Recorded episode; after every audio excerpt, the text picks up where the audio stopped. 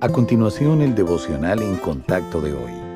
La lectura bíblica de hoy comienza en el versículo 7 de Primera de Juan, capítulo 4. Amados, amémonos unos a otros, porque el amor es de Dios. Todo aquel que ama es nacido de Dios y conoce a Dios.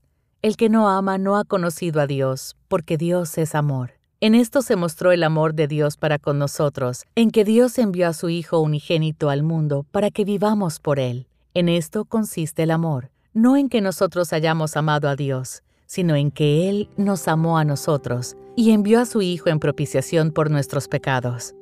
El amor de Dios puede ser difícil de entender porque no es como el nuestro. Tendemos a amar a aquellos cuya personalidad, modo de ser e intereses nos atraen. Pero a los ojos de Dios no hay nada en nosotros que nos haga dignos de su amor.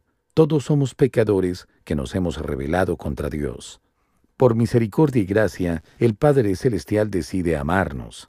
Mediante el sacrificio de su Hijo, demostró su amor a todos aquellos que recibieran a Jesucristo. Cuando ponemos nuestra confianza en el Salvador, nos convertimos en hijos amados de Dios para siempre. Nada puede separarnos de su amor, que nunca terminará ni disminuirá. Más aún, nadie está fuera del alcance del amor de Dios.